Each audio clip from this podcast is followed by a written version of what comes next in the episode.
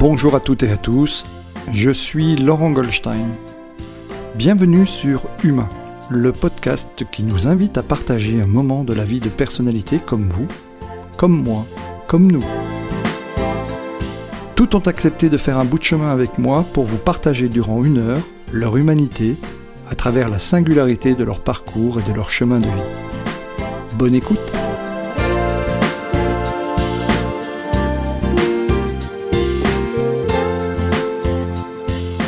Mon invité du jour est Jean-Marie Kiffer, président de la communauté d'Emmaüs à Peltre. Bonjour Jean-Marie. Bonjour Laurent. Merci de m'accueillir dans, dans, vos locaux ici à, Peltre. Euh, pour nos auditeurs euh, euh, qui ne te connaîtraient pas, est-ce que tu peux te présenter et, et, un peu nous dire qui tu es? Eh ben, je suis donc Jean-Marie Kiffer, j'ai 76 ans. Je suis en retraite depuis 20 ans déjà, puisque j'étais euh, directeur d'école et que j'ai eu la chance de bénéficier de la retraite à 55 ans. Voilà, donc plus de 20 ans de retraite.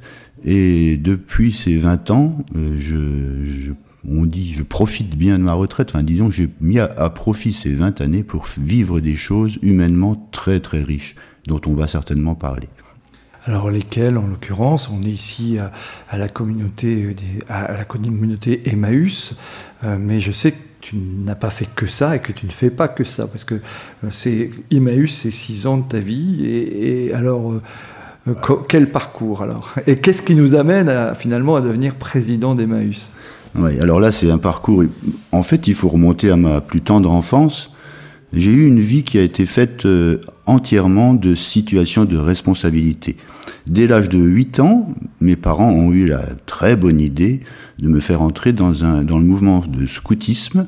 Je suis devenu petit louveteau, mais très rapidement je me suis retrouvé euh, cisonnier, on disait ça à l'époque, c'était responsable d'une cisaine, voilà. Et puis à 14 ans, je suis devenu scout et puis euh, j'étais chef de patrouille, donc en situation de responsabilité. Puis à 18 ans, ben, j'étais devenu chef de la troupe scout donc toujours en situation de responsabilité. Et puis euh, là, je suis rentré à l'école normale, puisque j'avais l'intention de devenir instituteur. C'était un peu, je dois dire, une, petite vocation, le, souhait de devenir instituteur. Donc ce que j'ai fait en rentrant à l'école normale. Et donc en tant qu'instituteur de village, je me suis retrouvé en situation de responsabilité de nouveau, puisque j'étais dans une classe unique c'est-à-dire un, village dans lequel euh, il y a une seule école avec une seule classe dans laquelle il y a les élèves de tous les âges. Et puis j'étais secrétaire de mairie, comme c'était le cas dans beaucoup de villages, et je me suis énormément impliqué dans ce village, donc toujours en situation de responsabilité. Après, j'ai pris des responsabilités associatives dans plusieurs mouvements euh, d'église, euh, mhm. la question catholique des milieux indépendants, où j'étais responsable d'un secteur du secteur de la vallée de l'Orne. Après, j'étais euh, dans les chrétiens du monde rural. Voilà. Puis ensuite, je suis rentré dans une association à caractère plus, plus ludique, qui est une association euh, de chant, de danse, le Tourdion de Metz, dont je suis devenu le président. Donc toujours déjà président. Voilà. Et puis je m'étais dit, euh, là on est dans les années 88, donc j'étais encore en période d'activité. Je m'étais toujours dit que je consacrerais ma retraite à une activité associative, mais à caractère humanitaire ou caritatif. Ça, c'était un vrai choix, une volonté qui était préméditée de longue date. Alors la retraite est arrivée en 2001, et donc, conformément à mon souhait, j'ai abandonné la présidence du Tourdion pour me lancer dans une association différente. Et cette association, c'était au départ l'association des paralysés de France. D'accord en lien avec le handicap Oui, en lien avec le handicap, évidemment. Et comment j'y suis entré? Ben, Tout simplement parce que j'ai un neveu qui est en situation de handicap, et un jour, j'ai vu sur la table de la cuisine, en allant lui rendre visite, un mot qui disait « sortie annulée, faute de chauffeur ». Alors j'ai demandé des précisions, et on m'a dit, ben oui, voilà, euh, Denis, qui est mon neveu, fait partie de, du, de l'espace loisir de l'APF, et ils font des sorties régulièrement, et le chauffeur, c'est un bénévole, ben quand il n'est pas là, il n'y a pas de sortie. Alors ça, ça a fait tilt, je me suis dit, tiens, voilà peut-être une piste. Donc je me suis proposé comme chauffeur bénévole à l'APF.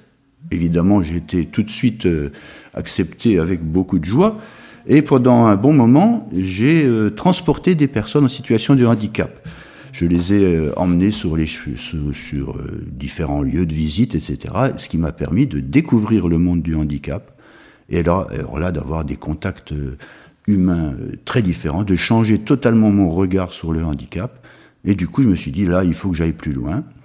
Et donc, au bout d'un an de présence dans cette association, on a, on m'a parlé d'appareils qui se trouvaient dans les sous-sols de l'APF, de la délégation départementale, des appareils qui s'appellent des joëlettes, c'est-à-dire des, des, fauteuils monoroues euh, avec un brancard, enfin un peu une genre de chaise à porteur qui serait posée sur une roue. Ça s'appelle joëlette du nom de son inventeur qui s'appelait Joël Claudel. Mm-hmm. Voilà. Alors euh, on est allé voir ces joëlettes et puis on, a vu qu'elles étaient en très mauvais état et on les a donc euh, remises en état. Voilà, avec six, on en a fait quatre, hein, et et puis on a proposé aux personnes en situation de handicap d'aller faire des randonnées. Donc grâce à ces engins-là, un, tireur devant, un pousseur derrière, D'accord. et on peut aller sur les chemins de randonnée faire des choses euh, absolument impraticables avec un fauteuil roulant. Oui. Et donc on a créé un groupe. On a fait appel, j'ai fait appel à mes amis personnels. Euh, mes, amis ont fait appel à leurs amis, et ainsi de suite, et on a pu très vite créer un petit groupe d'une vingtaine de personnes et lancer cette activité qu'on a appelée l'activité Joëlette, tout simplement, qui consistait à, emmener des gens en, randonnée tous les mois, et puis euh, à surtout partager avec ces personnes des bons moments, des repas, des, des, discussions, des visites aussi culturelles en même temps. Voilà. Et cette activité a pris de l'ampleur et elle existe toujours puisqu'on va fêter l'an prochain ses 20 ans d'existence. Ça veut dire que tu es toujours aussi à l'APF, donc euh, et, et, tu continues toujours, euh, alors plus comme chauffeur, j'imagine. Ah ben non, voilà, je, je, continue comme responsable du groupe des Joëlettes de l'APF. Ça y est, de nouveau une responsabilité. Et eh ben voilà, comme je le disais tout à l'heure, je te le disais, c'est toute ma vie ça a été ça. Je me suis toujours trouvé en situation de responsable. Je crois que ça correspond un peu à ma personnalité. J'aime beaucoup le contact humain. Bon, j'ai ce, qu'on me dit souvent, c'est que j'ai un certain, une, de certaines compétences pour animer un groupe de d'adultes, voire et d'enfants aussi dans mon métier d'enseignant. voilà, et, et puis j'aime faire ça. Et voilà. Et donc euh, euh, ce groupe de, de Joëlette est devenu maintenant un groupe important avec 80 euh, bénévoles. On accompagne 25 personnes en situation de handicap à peu près. Et puis on intervient aussi, euh, en dehors de ces sorties-là, on intervient dans différents endroits pour faire de la sensibilisation au handicap, notamment dans des écoles par exemple, mhm. que ce soit dans les écoles primaires comme dans, le, comme dans les lycées, même en université, de la sensibilisation au handicap. Donc voilà, c'est une activité qui est vraiment ça euh, très très riche parce qu'elle a changé mon regard sur le handicap.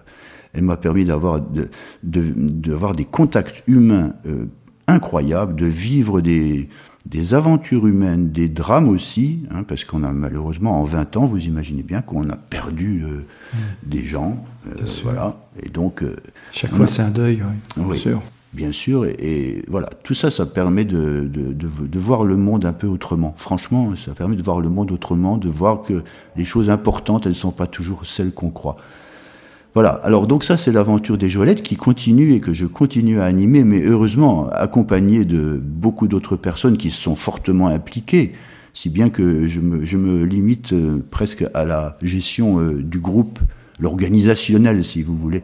Mais euh, à côté de ça, il y a d'autres personnes qui, qui, qui prennent le relais. Et voilà, c'est magnifique. Et puis, et puis, il y a maintenant euh, 8 ans, 2013, c'était en 2013. Ça fait 8 ans. Mon épouse, Danielle, qui est, euh, était déjà bénévole à la communauté Emmaüs de Peltre. Et ça fait, elle, ça fait au moins 15 ans qu'elle est bénévole ici. il y a, donc en 2013, elle me dit, Jean-Marie, on, organise un, salon régional euh, pour lequel on aurait besoin de quelqu'un qui, organise le truc. Parce que la, responsable du moment, euh, elle, vient de, venait de, quitter son emploi. Bref, il n'y avait plus personne pour organiser ce salon régional. Salon régional, ça veut dire rassembler tous les groupes Emmaüs de la région Grand Est dans un même lieu pour une vente gigantesque de solidarité. Donc ça suppose une grosse organisation, etc. Donc mon épouse, connaissant mes, mes, mes, petites qualités dans ce domaine, elle dit tu pourrais pas venir juste pour organiser le salon. Hein ça c'est comme le dépliant tout à l'heure pour l'APF, c'est le juste pour organiser le salon. Je, je, vois, je vois, venir l'histoire de loin. tu vois venir l'histoire, voilà. Alors effectivement. Alors j'ai dit ok, ben je viens, mais juste je fais le salon et puis c'est tout. Donc j'organise le salon qui s'est déroulé au Galaxy à Amnéville. Euh, qui consistait donc, comme je disais, à réunir les groupes de tout le Grand Est, ainsi que des groupes étrangers, donc des groupes d'Italie, des groupes de Belgique, d'Allemagne, etc. Donc au niveau humain, c'est super, une super expérience. Et alors là, je me suis balancé dans cette affaire-là, et puis j'ai découvert le mouvement Emmaüs. Ma femme m'en parlait souvent, puisqu'elle, comme je le disais, elle était déjà bénévole. Mais j'avais jamais pris la mesure de ce mouvement. Et un salon comme celui-là, qui voit venir des gens euh, d'Italie, d'Allemagne, de, de, Belgique, de, de Paris, de, de, toute la région Grand Est, euh, qui, qui, arrivent tous avec des camions remplis de marchandises de seconde main, qui installent des stands, qui, qui, euh, qui vendent leurs trucs, qui ont des contacts avec le public, qui font des actions de solidarité, qui décrivent leurs actions de solidarité. Oh, quand j'ai vu tout ça, mais je me suis dit, qu'est-ce que c'est que ce mouvement? Mais c'est incroyable, c'est magnifique, c'est gigantesque.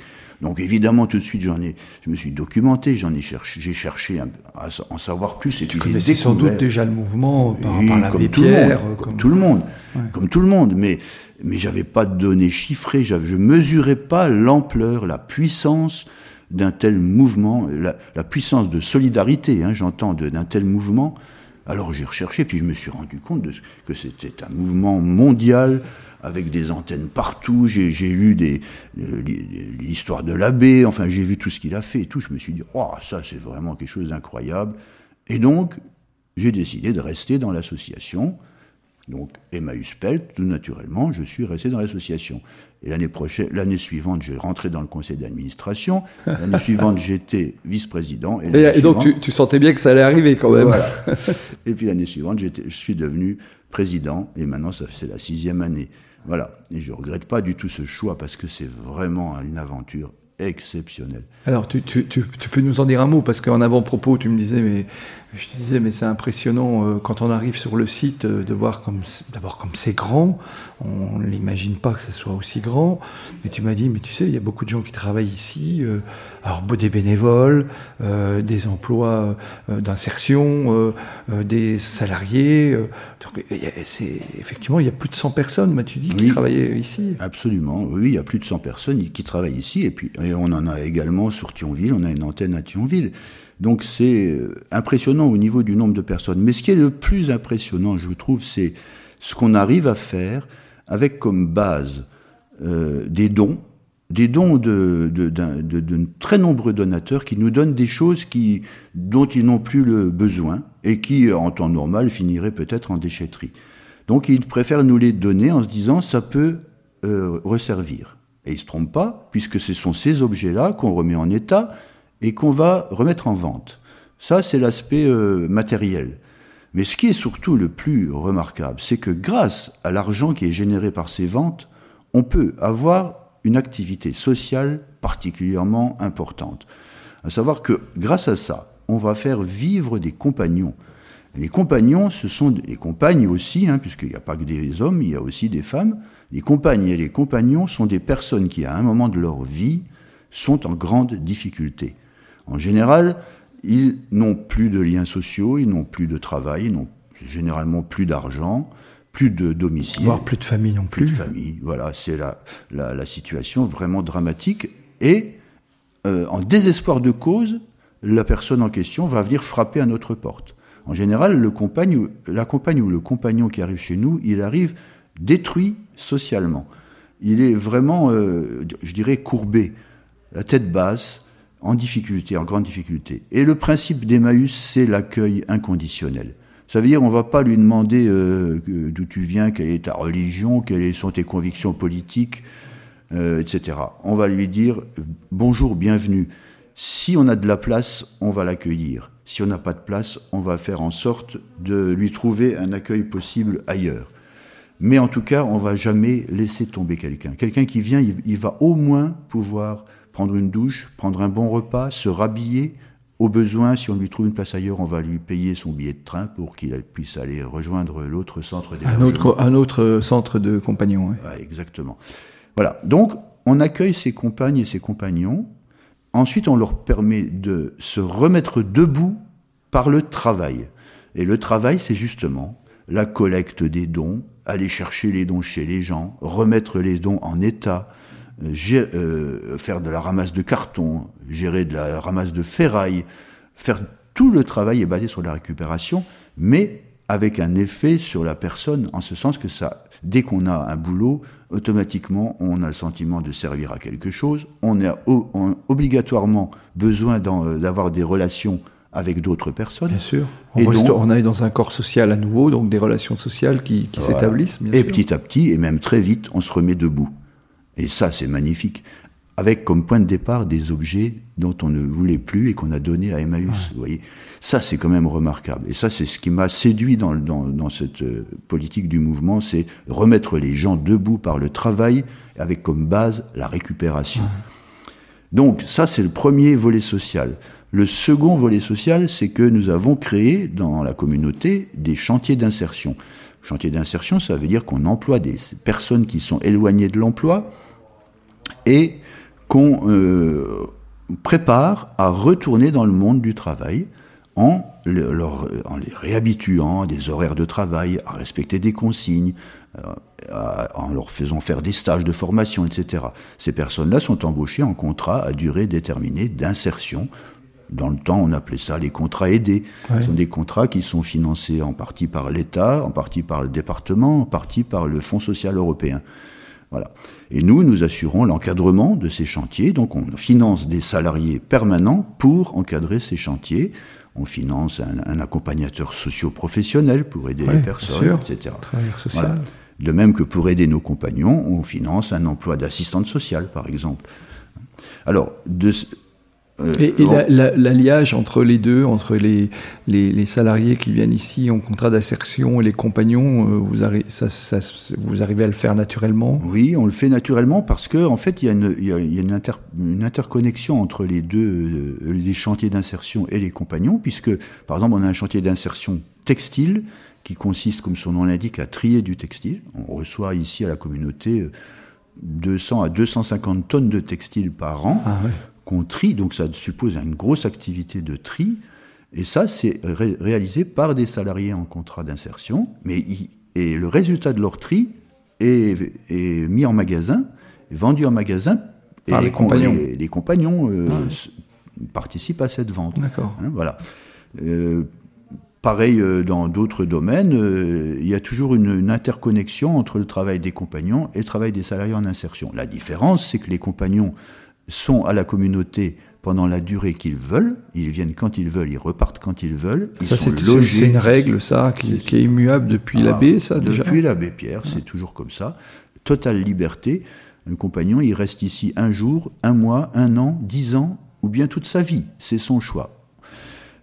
Alors que le salarié en insertion, il est soumis au code du travail, il vient à telle heure, il repart à telle heure, il a ses journées de congé, il a son salaire, etc. C'est pas du tout le même type de fonctionnement.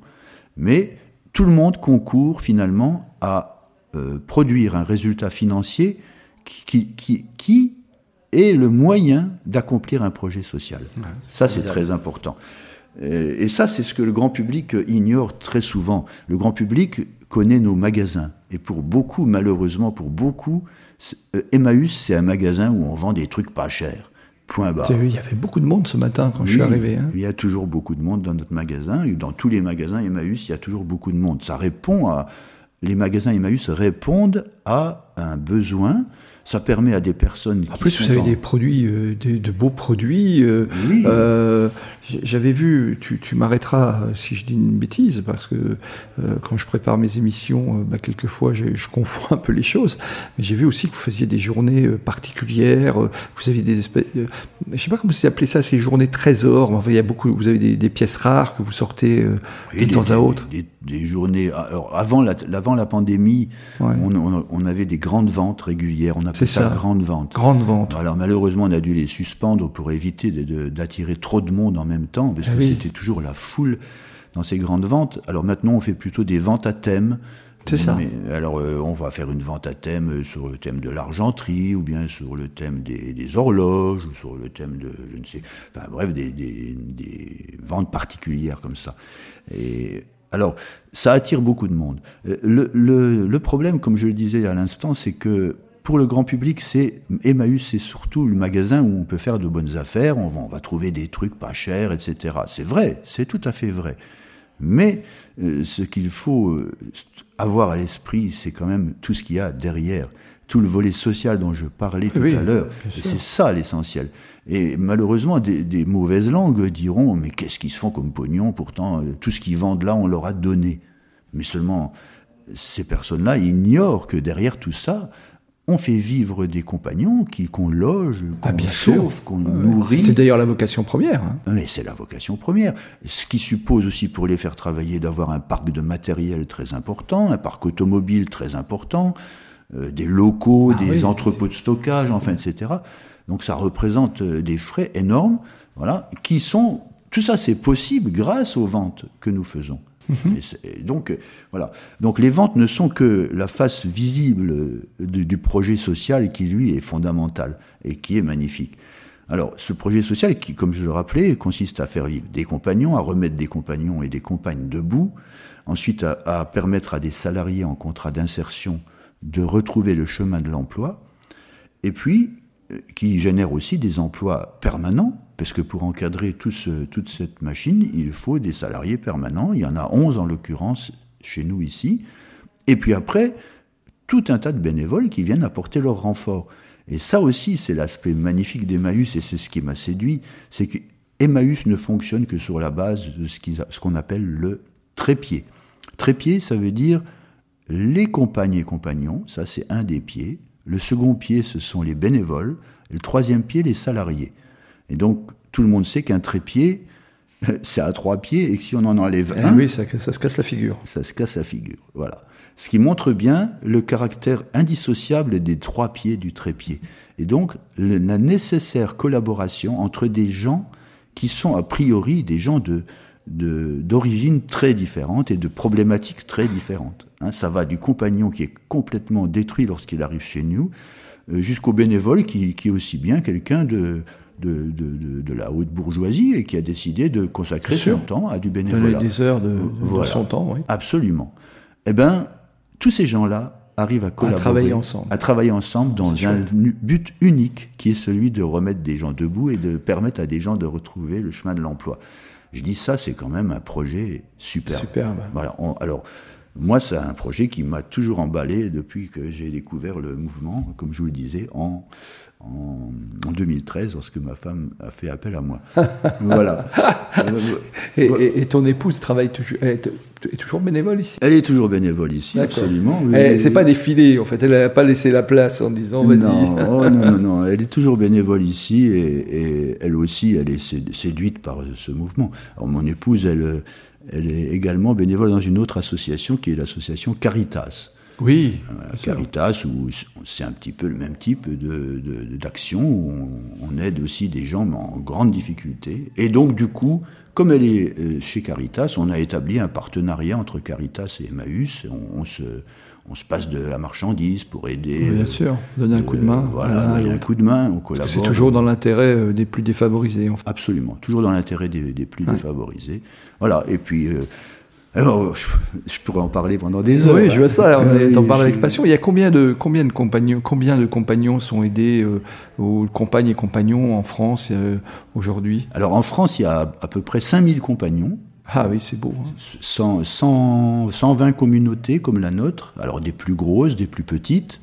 En tout, 120 communautés. Mais il n'y a pas que des communautés en France. Hein. Il y a également des ce qu'on appelle des comités d'amis, c'est-à-dire des, des groupes de bénévoles qui euh, font également de la collecte d'objets de seconde main, qui revendent cette, euh, cette marchandise, comme nous, dans un magasin, mais qui utilisent les, fonds pour aider, pour faire de l'action sociale également, hein, mais pas pour des compagnons, puisqu'ils n'ont pas de compagnons. Il y a des comités d'amis, il y a également des SOS familles, ça c'est des associations d'Emmaüs également, qui ont pour vocation d'aider des familles en leur des, en faisant des micro-prêts sans intérêt, puis en, en les suivant, les conseillant, etc.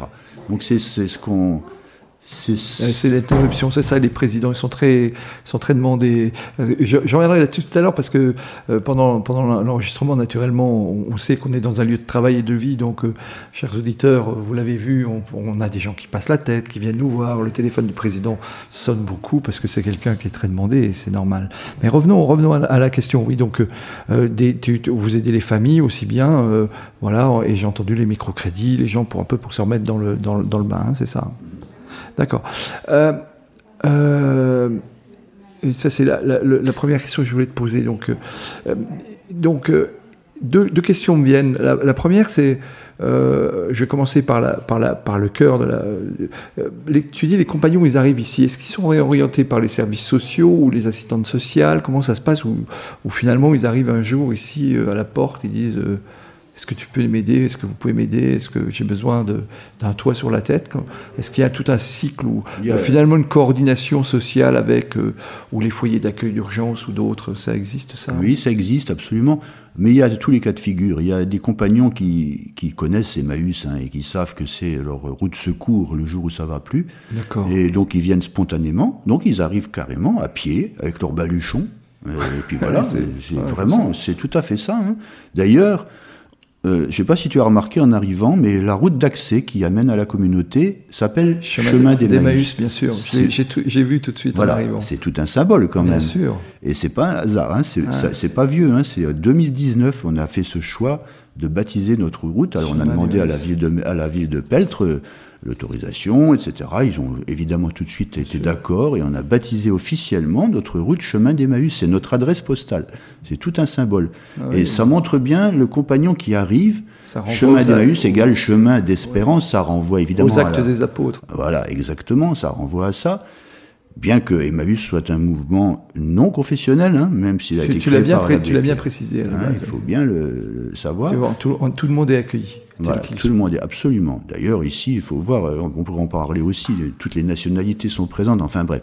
Donc, chemin d'Emmaüs, ça veut dire que le compagnon, il arrive et il va vers une communauté et c'est un chemin d'espérance. Ah. Voilà. Donc, il vient spontanément. C'est une première façon. Après il peut aussi euh, venir parce qu'un travailleur social euh, aura dit, euh, ben, écoute, il y a une solution, hein, si tu es prêt à travailler, si tu es prêt à te, à te bouger un peu, ben Emmaüs, c'est peut-être la solution pour toi. Mais il faut avoir envie de travailler. Mais j'ai compris. Moi, il m'arrive souvent. C'est le contrat, voilà. dire. Voilà. Il m'arrive souvent, euh, lorsque je vais payer mon parking au Place Coalin, par exemple, il y a souvent, ah à côté du. Oui, je, le vois bien. Voilà. le, un jeune qui est là, qui dit euh, Vous avez pas une petite pièce? Ben, Je lui réponds Écoute, j'ai pas une petite pièce, mais j'ai mieux que ça. J'ai du travail. J'ai du travail pour toi. Si tu veux, euh, il y a la communauté Emmaüs. Mais alors, euh, on discute deux minutes, mais quand on parle travail, alors là, ça change la donne. Parce que certains font le choix de vivre dans la rue et préfèrent ça. Ils préfèrent ça. Euh, on, organise par exemple en hiver des maraudes. Non, on va commencer le 25 octobre là. Donc là, vous, vous, êtes en coordination avec le SAMU social? Ah, Avec le SAMU social, avec les Restos du Cœur qui euh, sont présents avec leur bus du lundi au vendredi, et nous, on assure les samedis pendant tout l'hiver eh bien, on rencontre là des gens de la rue, hein, qui veulent pas aller aux accueils d'urgence, etc. Oui. J'ai déjà entendu ça. Euh, pour, pour, pour te dire, dans, dans, dans, dans, mon histoire, euh, je n'ai pas de, naturellement ton parcours impressionnant, mais euh, moi j'étais pendant quelques années à la conférence Saint-Vincent de Paul et puis à, à l'Ordre de Malte. Voilà, je referme la parenthèse.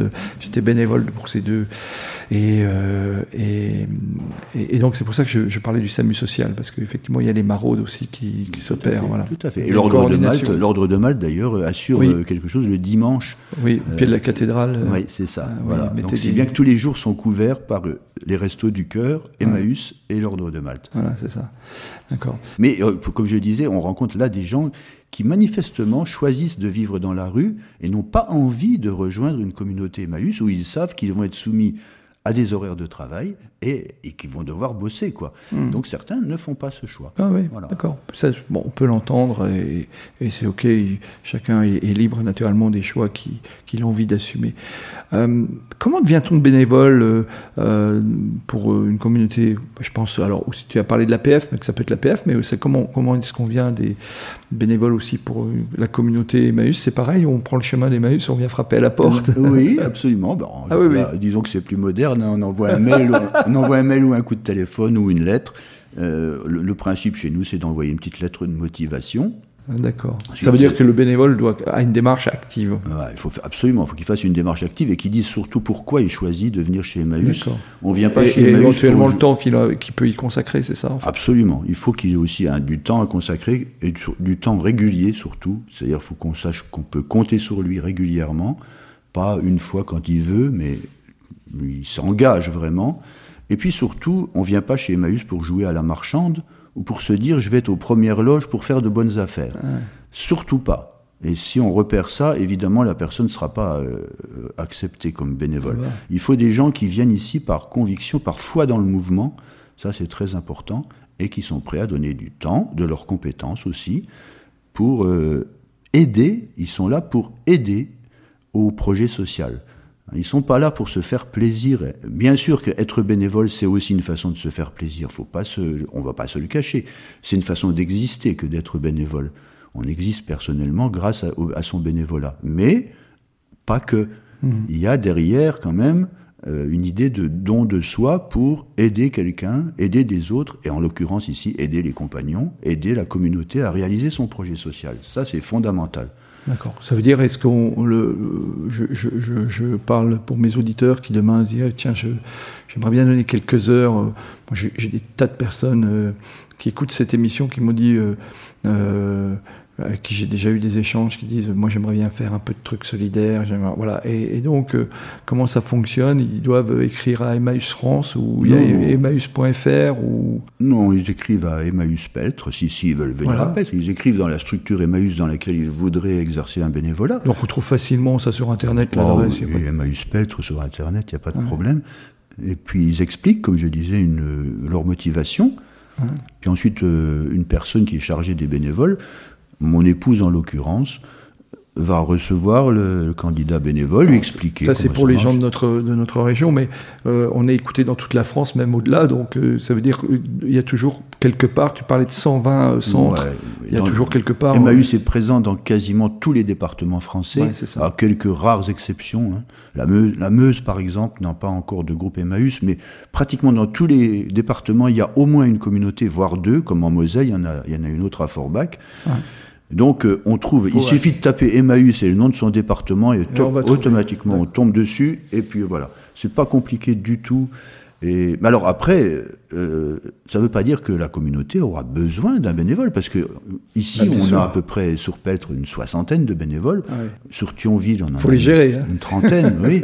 Euh, donc il y, a, des moments, c'est le cas en ce moment, où on répond non, on n'a pas besoin. Il ne s'agit pas de faire dire oui à un bénévole et puis qu'il arrive là et qu'il ait le sentiment de ne servir à rien. Ah, ça, c'est pas le but non plus. Donc euh, il y a des moments où on n'a pas besoin, des moments où on a besoin de bénévoles. Mhm. Voilà. D'accord. Merci beaucoup. Alors, je, reviens maintenant à, toi parce que et à ton parcours. Euh, moi, euh, cet épisode n'est pas filmé euh, puisque forcément on est sur un podcast, mais j'étais en face de moi. tu m'as dit tout à l'heure 76 ans, j'avais les yeux écarquillés. comment tu puisses pour avoir cette énergie, cette vitalité Parce que, ouais, franchement, tu, allez, tu fais bien 15, 20 ans de moins. C'est gentil. franchement. Ben, où je puise la vitalité? Mais je crois que c'est en fait l'activité bénévole qui me donne la vitalité. Parce que euh, si, si j'avais pas cette, euh, cet engagement. Parce que tu fais du sport Alors là, tu nous parlais tout à l'heure de tes randonnées, mais tu fais du sport parce Oui, je fais un peu de vélo. Je oui, voilà, mais je suis pas non plus un marathonien. Hein. Je fais un peu de vélo.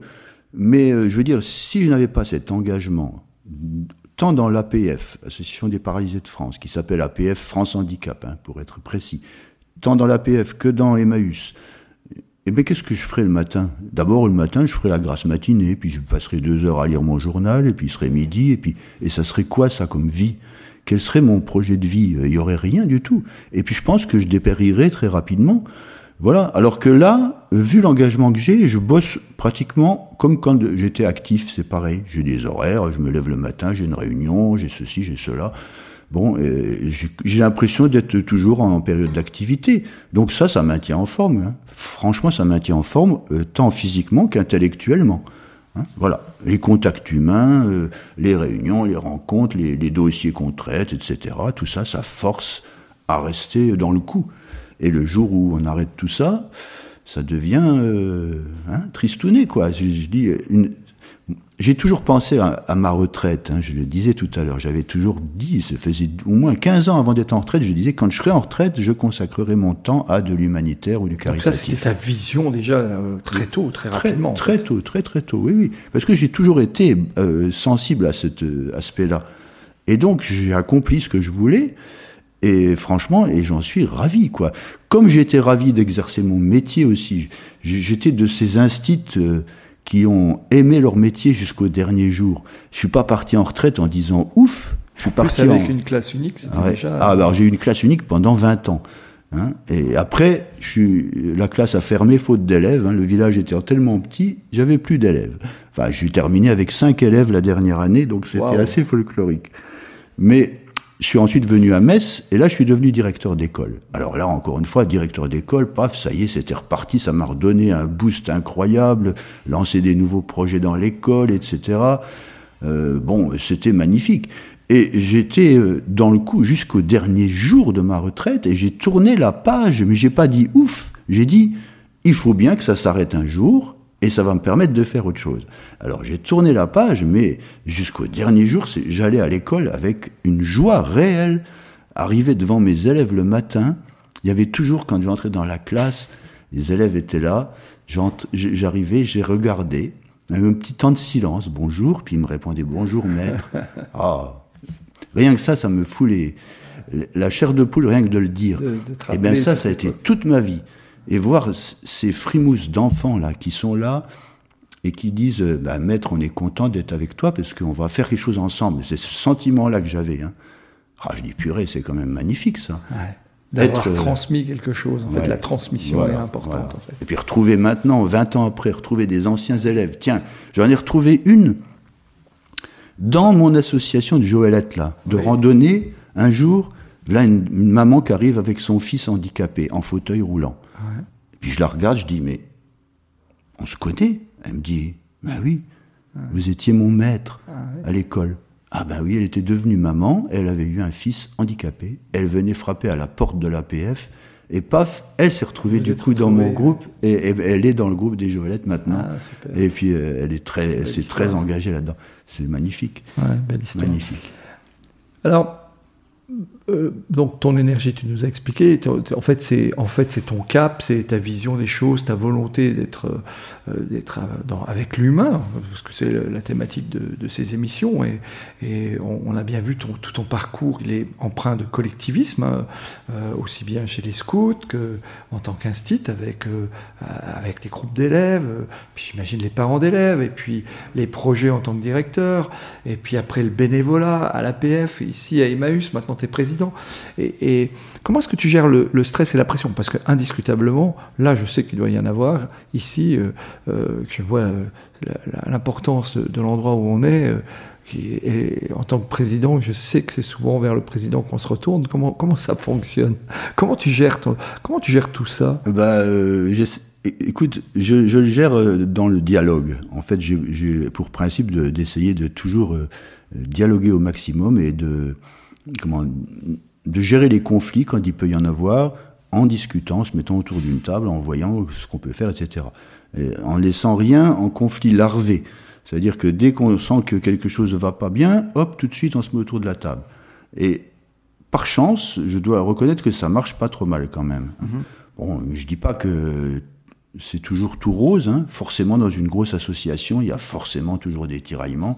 Ça arrive, mais je dois dire quand même que euh, là, pour l'instant, c'est vraiment très bien. Alors après, on, a aussi la chance d'être entouré, euh, je, suis entouré de salariés, hein, comme je disais, des salariés permanents sur lesquels euh, on s'appuie énormément. Hein. On, a ici un directeur, un directeur adjoint, on a vu l'ampleur de la structure, une comptable, un assistant, une assistante sociale, des, encadrants techniques, un cuisinier professionnel, voilà, etc. Enfin, 11 salariés, un responsable de magasin pour Thionville. Bon, ce sont des gens avec qui il y a un climat de confiance qui s'est établi, euh, avec lesquels on travaille vraiment bien. Donc, c'est des gens en qui j'ai toute confiance et, donc ça facilite quand même beaucoup les choses. Et quand on n'est pas d'accord, on se le dit Et on se le dit euh, de façon constructive. Et puis ensuite, on passe à autre chose. Je veux dire, il n'y a pas de rancœur, il n'y a pas de, euh, conflit sournois comme ça qui, pourrait pourrir la vie.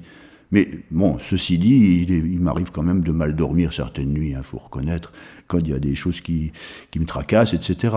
Mais je dis en même temps, ça, ça fait partie aussi de, voilà, le jour où il n'y a plus tout ça, mais qu'est-ce qu'on est, quoi? Qu'est-ce qu'on est? On est juste bon à se foutre dans son canapé, regarder sa télé. Euh, ça, c'est pas une, pour moi, c'est pas une vie. Ça me fait peur, ça. Dès que je suis deux heures dans mon canapé, je culpabilise. C'est vrai. C'est quand même dingue, ça. C'est parce que j'ai toujours eu l'habitude d'être euh, actif. Voilà. Et ah entre, entre, tes deux associations, là, tu dois avoir effectivement un peu d'activité. pas, le pas trop le temps de s'ennuyer. Non, pas le temps de s'ennuyer. Mais c'est tellement euh, riche, quoi. Humainement, c'est tellement riche. Et, du côté du, du, de l'APF, c'est le monde du handicap avec tout ce que ça comporte comme difficulté, mais tout ce que ça comporte comme force, comme euh, la résilience de certaines personnes, c'est admirable. D'ailleurs, euh, il y a une personne à laquelle je pense qui aurait tout à fait sa place à la. On, on en, parlera, peut-être plus tard.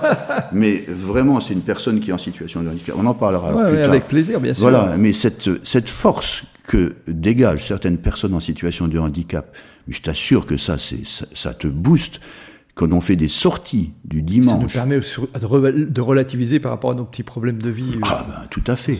Tout à fait. Et quand on revient d'une balade d'un dimanche où on a vécu toute une journée ensemble, où on a trimé d'abord sur les chemins de randonnée, ah où c'était un peu dur, puis après on a mangé ensemble, après on a fait une visite, on a visité quelque chose, et puis après on, termine par un goûter tous ensemble, et puis qu'on rentre chez soi après ça, mais on se dit, purée, mais qu'est-ce que j'ai vécu comme, euh, comme émotion, comme émotion, comme moment de chaleur humaine, hein, chaleur humaine, hein. et puis on est vraiment boosté là, euh, on se dit, mais je, je sers à quelque chose, j'ai apporté du bonheur et j'en ai reçu tout autant. Ouais, ça a du sens. Purée, alors là, c'est. Ouais, c'est magnifique. C'est magnifique, voilà. Et ça, ça maintient en, en, en forme, hein, je peux te le dire. Alors, euh, tu, tu, tu me parlais un petit peu. alors, revenons un tout petit peu en arrière. Euh, tu, tu, tu identifies euh, finalement, avec ton début dans le scoutisme, ton, ton envie de t'engager ou il y a eu des rencontres un peu Alors, bien sûr, il y a, il y a ton neveu, tu en as parlé tout à l'heure, euh, ton épouse qui t'a amené ici, mais est-ce que en amont, ton, ta volonté qui était déjà réelle, finalement, tu dis, il y a, a peut-être une quarantaine d'années en arrière, maintenant presque, hein, mmh, mmh tu identifies, est-ce que est-ce qu'il y a comment tu identifies cette volonté? Est-ce que tu as, as, un cheminement? Tu dis, c'est le scoutisme qui t'a amené à ça naturellement ou c'est où il y a eu d'autres rencontres ou d'autres choses qui t'ont Non, moi je dis clairement que je dis clairement, euh, d'abord je dis clairement merci à mes parents mm. qui, qui ont eu cette bonne idée de me faire entrer dans le mouvement scout. Et après je dis merci au mouvement scout d'avoir fait de moi ce que je suis, donc mes parents et le mouvement scout ça, c'est clair que pour moi, c'est l'origine de tout. Mhm. Ça, c'est clair. J'ai découvert dans le, mouvement, scout les valeurs de solidarité, les valeurs d'entraide, etc. Et ça, ça m'a profondément marqué. Et ça m'a marqué pour la vie, clairement. Là, ça, c'est absolument certain. Et ensuite, je me suis découvert des compétences de, de, leader, d'animateur, euh, etc. Ce qui fait que... Tu l'as, tu l'as toujours eu? Parce que tu dis que tu as été cisaigné rapidement. Tu l'expliquais bien. Hein, c'est, c'est, le responsable de, d'une petite troupe de six. Donc voilà. Voilà, oui. Puis après, j'étais chef de patrouille. Puis après, chef de la troupe. Puis j'ai, j'ai, fait, j'ai encore fait l'impasse sur mon service militaire. Le service militaire, c'est pareil. J'ai voulu le mettre à profit pour... À l'époque, c'était 16 mois, 16 mois d'obligation de, de service. Je me suis dit, je vais pas euh, croupir 16 mois dans une caserne euh, à rien faire de spécial, autant profiter pour faire quelque chose d'intéressant. Donc j'ai fait l'école d'officier euh, pendant mon temps légal. Et les premiers, si on sortait en tête de, de, l'école de... Tu pouvais choisir ton affectation. Et puis on pouvait devenir officier pendant le temps d'active. Oui, c'est ça. Et c'est ce qui m'est arrivé. Donc j'ai fait... Avec le grade de sous-lieutenant. Enfin, d'aspirant et, sous-lieutenant. J'étais sous-lieutenant sous-lieutenant. Donc, ce qui m'a permis aussi de vivre cette expérience de, de chef dans le cadre militaire, alors que je suis pas militariste pour dessous, hein, mais ça m'a permis de vivre cette expérience. Et en plein mai 68, en plus, j'étais dans la cour de mon régiment à Verdun, un régiment de transmission. On était prêt La colonne de véhicules était prête pour partir à Paris pour donner un coup de main sur les transmissions dans le cadre des manifestations de mai 68. Donc, Quel dilemme c'était ça aussi. Bah, bien sûr, j'imagine. Mais voilà. Donc c'est ouais, dans c'est quand même dans la continuité. C'est toujours en une situation de responsabilité. Voilà. Et ça, c'est un petit peu dans mes gènes, mais je crois que c'est vraiment l'origine, c'est le mouvement scout et mes parents. Mmh parce que mon père était, lui-même très engagé également en, situation de responsable. Donc voilà, donc je pense que là, il y a le... La, la, la, plus, plus, personnellement, la, foi euh, t'a aidé dans, dans, la vie? Est-ce que ta, ta pratique euh, euh, religieuse ou autre, c'est aussi quelque chose qui, qui, qui, qui t'accompagne ou qui t'a accompagné par rapport à, tes engagements? Absolument. Absolument, ça m'a engagé. J'étais, on va pas se le cacher, je suis euh, chrétien, je suis pas pratiquant, je ne suis plus pratiquant, mais plus pratiquant par déception par rapport à l'Église institutionnelle. Hein mais je reste quelqu'un qui a la foi, la foi en Dieu. Mais euh, et clairement, ça aussi, ça a influé sur mes comportements. Ça, c'est certain. Certains, d'ailleurs, dans les premiers temps, oui, j'ai aussi passé sur le. Lorsque je me suis marié, après, je suis devenu animateur de préparation au mariage. Mais ça, c'était une activité euh, confessionnelle, hein. Bien sûr. Préparation au mariage. Après, j'étais animateur dans le chrétien du monde rural, dans l'action catholique des milieux indépendants. J'avais, voilà. Tu étais déjà très engagé dans. Donc là, c'était vraiment quelque chose qui était avec la foi qui était sous-entendue, euh, oui, qui était là, qui était, présente. qui était présente. Après, je me suis détaché de, de l'institution Église parce que j'étais vraiment déçu par la façon dont ça se passait. Mais je suis resté. Bon, je vais régulièrement. Euh, dans les églises, participer à une cérémonie de temps en temps, mais pas régulièrement, quoi. Euh, voilà. Mais dans le fond de moi-même, euh, il y a toujours cette euh, imprégnation. il y a quelque chose qui est là. Ah, il y a cette imprégnation. Mais par contre, aussi, ça m'a mes différentes activités, notamment Emmaüs, m'ont amené à avoir une ouverture d'esprit par rapport à ça. Puisqu'ici, par exemple, chez Emmaüs, on a des musulmans, on a des, des athées, on a des chrétiens, on a toutes les religions et puis et toutes les nationalités. et toutes les nationalités voilà. Et, tout ça tout ce monde là vit ensemble en communauté, euh, en, communauté et en alors je dis pas que c'est le grand amour entre tout le monde mais mais tout le monde vit ensemble voilà sans qu'on sans qu'on se tape dessus sans que voilà tout le monde vit ensemble et tout le monde collabore comme quoi c'est possible un projet c'est possible absolument tout le monde collabore à un projet euh, voilà, c'est possible. Donc, euh, et, ça, c'est en fait la communauté, c'est comme une micro-société quoi, qui, qui, montre que ensemble, on peut faire des choses magnifiques. Hein, on peut faire des choses magnifiques. Je suis convaincu, oui, bien sûr. Ah oui. Et alors, ce, mouvement qui a une, cette dimension mondiale, en plus, là, on a décidé, par exemple, d'envoyer euh, deux personnes de notre communauté à l'Assemblée mondiale d'Emmaüs, qui, va, qui aura lieu en Uruguay l'an prochain. Hein, et ça, ça va être un moment fabuleux, ça, on va rencontrer. C'est incroyable aussi, euh, effectivement, quand on, quand on sait que finalement, euh, c'est un mouvement relativement récent. Euh, et, comme quoi, si on reprend l'histoire de, de l'abbé Pierre, de son engagement, de, ce qu'il a fait, et ce que c'est devenu maintenant un mouvement mondial, c'est assez extraordinaire, quoi, en fait. Ah, tout à fait. Là, là c'est un homme... Comme quoi la volonté d'un homme, quelquefois, peut, peut changer un peu la face du monde. Absolument. Mon Dieu, si seulement il était encore là. Est-ce que je peux te dire que sur les grands problèmes du moment, il, aurait son mot à dire et, il serait écouté, et il serait écouté, et il serait écouté. Là, franchement, on a perdu. Si on avait encore Coluche, si on avait encore l'abbé Pierre, si on avait encore Sœur Emmanuel, si on avait encore Sœur Mère Teresa, voilà des gens qui ont marqué leur temps quand même. Hein, bien sûr qui, qui, qui, ont fait des grandes choses. Oui, parce que, oui, on parle de Coluche, mais bien sûr, Coluche a fait des choses extraordinaires. On le voit aujourd'hui avec les restos dont on parlait tout à l'heure. Absolument. Voilà. Et puis, euh, l'abbé Pierre, il était capable de parler d'égal à égal avec les plus grands de ce monde. Et il l'a fait d'ailleurs. Hein, il était député aussi après la, après à la libération. Il hein. était député, oui. Mais après, même quand il était plus député, il, a rencontré tous les grands de ce monde. Et il mâchait pas ses mots. Hein. C'était du direct. comme Sœur Emmanuel qui tutoyait tout le monde. Ah, voilà, oui, oui. Et il était, et il était entendu, hein, il était franchement. Et, encore actuellement, bon, il n'y a plus l'aura de l'abbé Pierre euh, à ce point-là, il n'est plus là, malheureusement. Mais Emmaüs s'est quand même encore influé euh, sur les grandes décisions euh, politiques. Hein. Faut, faut, signaler par exemple que dans la loi asile-immigration, il y a un amendement qui s'appelle l'amendement Emmaüs, et, qui a été euh, déposé par euh, le mouvement pour faire valoir la durée de présence d'un compagnon au sein d'une communauté comme un élément permettant de, le régulariser plus facilement. Je parle des compagnons sans papier, par exemple. Hein. Eh ben, trois ans de présence dans une communauté Emmaüs, dans la mesure où le compagnon s'est bien intégré, a fait tout ce qu'il ah fallait, voilà, travaille, il contribue à un projet de société, hein, etc. Et eh ben donc, ça facilite sa régularisation, et c'est le cas, ça marche. Et eh ben cet amendement, il a été déposé par le mouvement Emmaüs, et il a été entendu au plus haut niveau quand même. Voilà. Et Emmaüs est toujours très présent euh, euh, à, une parole, une vraie parole politique, et ça c'est important quand même. C'est important. Intéressant. Merci beaucoup, euh, Jean-Marie. On, arrive bientôt, au on va arriver au terme de cette émission. Euh, merci euh, d'abord de ton accueil. J'ai deux questions et je sais que tu, as déjà la réponse à la première.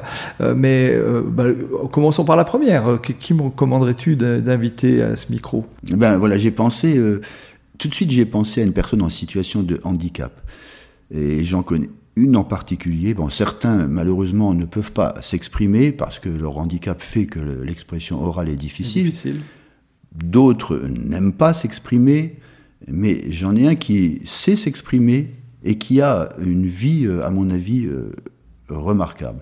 Donc c'est à lui que j'ai pensé. Il s'appelle Damien Meyer. D'accord. Damien Meyer. Damien Meyer. Est lancée. Il, est, il, était dans nos locaux ici d'Emmaüs il n'y a pas si longtemps parce qu'il a fait une formation. Euh, d'accompagnateur euh, socio-professionnel et il est venu en stage ici avec euh, notre accompagnateur socio-professionnel. D'accord, d'accord. Eh bien, écoute, avec plaisir pour accueillir euh, Damien qui nous parle de, qui nous parlera de lui et comment il vit son handicap et qu'est-ce qu'il met en œuvre, bien sûr. Tout à fait. Et une autre question, est-ce que si tu avais un livre à, à nous recommander, un livre, lequel serait-il?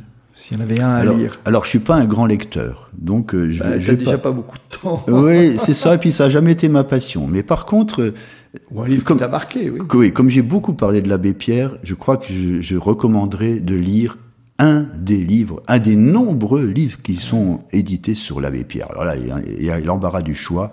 Hein. Il y en a qui sont plus accessibles que d'autres. J'ai pas tout, je les ai pas tous lus, loin de là. Mais puisons dans la littérature de l'abbé Pierre. Découvrez, découvrez j'invite les auditeurs à découvrir cet homme un peu plus profondément. Donc soit, soit une biographie qui a été rédigée sur l'abbé, et donc qui parle de son histoire. Moi je me souviens d'un que j'avais pu lire qui était euh, l'abbé Pierre l'insurgé de Dieu, il y avait quelque chose comme ça, euh, euh, et puis, mais, ou un livre de l'abbé aussi. Il a écrit d'ailleurs, je ne sais pas s'il a écrit, il a rédigé, il a écrit quelques Oui, si, si, il a, il a écrit lui-même, mais la plupart du temps c'est écrit par, par, d'autres. Voilà. oui, Et il y a eu également, alors je ne sais pas si tu connais la, le magazine Court Circuit, qui vient de ce qui s'est créé il n'y a pas très longtemps sur Metz, là.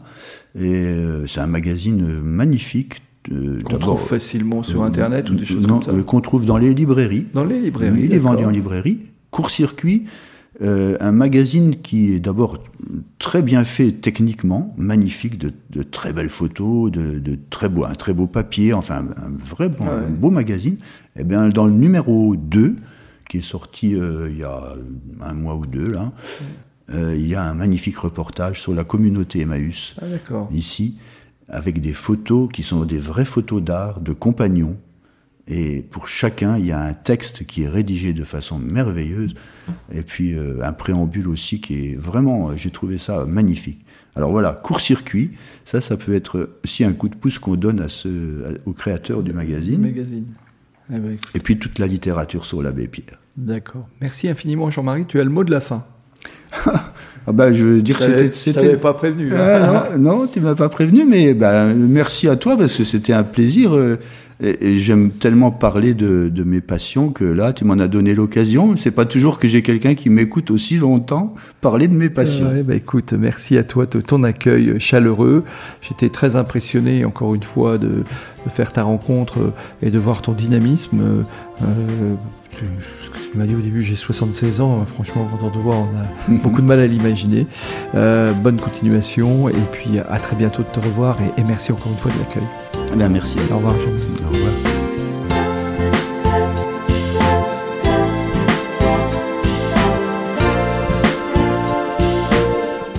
Merci d'avoir écouté cet épisode jusqu'au bout. Si ce podcast vous a plu, n'hésitez pas à en parler autour de vous et à le partager. Pensez aussi à nous soutenir en mettant une note, un commentaire et à vous abonner sur votre plateforme de podcast préférée.